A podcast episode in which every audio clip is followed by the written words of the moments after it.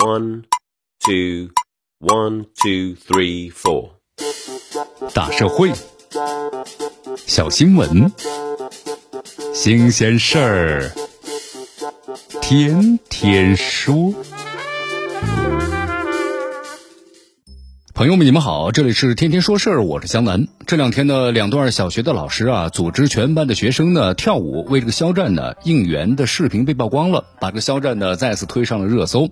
这视频当中啊，我们看到小学生们呢是齐喊口号：“肖战哥哥你很好，我们很喜欢，冲啊！”硝烟四起，为战而来。但是肖战哥哥呀，似乎没有那么领情。他的微博呼吁大家呢，不要应援，请你们再次认真的听我说。希望所有人把学业、工作、生活都放在追星的前面，好好学习，认真工作，尽好自己的责任和义务，遵守职业规范和行业底线。我不需要应援。你看，这老师组织小学生跳舞啊，来为自己的偶像的应援，毫无疑问，其实这是一种呢越界的行为。你看这一个人呢，他可以为自己的偶像呢花光自己的工资，甚至呢辞职去追星。但你作为老师的话，你不能把这种追星行为带进课堂啊！这小学生还没有形成自己的判断能力，也没有稳定成熟的价值观，很容易被老师带坏啊！这不仅仅是一种越界，也是职业底线的失守。你看，在今年二月二十七号的时候，肖战的粉丝团呢对一篇名为是下坠的文章啊不满，所以发起了就发起了平台的攻击。最终是引起了包括呢同人圈和各种路人的反击。你看，在这个饭圈啊，这被称为是“二二七事件”。这肖战的粉丝众多，但是此事惹怒了更多的路人。最终呢，自以为是主流的肖战的粉丝，那么感受到了少数派的苦涩。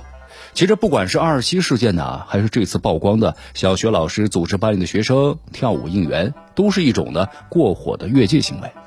我们说了，每个人都有权利支持自己的偶像，但这应该是以呢。己所不欲，勿施于人，以不攻击、侵犯他人为前提。越界应援的症结就在于把自己的趣味和标准呢强加给他人，他们不知不觉跨出了这一步，直到呢受到社会的强烈反弹。那么这种被打压之下的悲情意识啊，其实不会放松的，反而会大大加强他们对偶像的忠诚度。在他们看来呀，越是遭到质疑和打压，就越是呢证明自己的时候。这或许呢是饭圈文化的独特性所在。为了偶像花钱以及各种的出格的应援，它不仅仅是关乎自己对偶像的爱的奉献，这种付出的爱同样关乎到啊粉丝的自我认同，也关乎到呢我是谁的问题。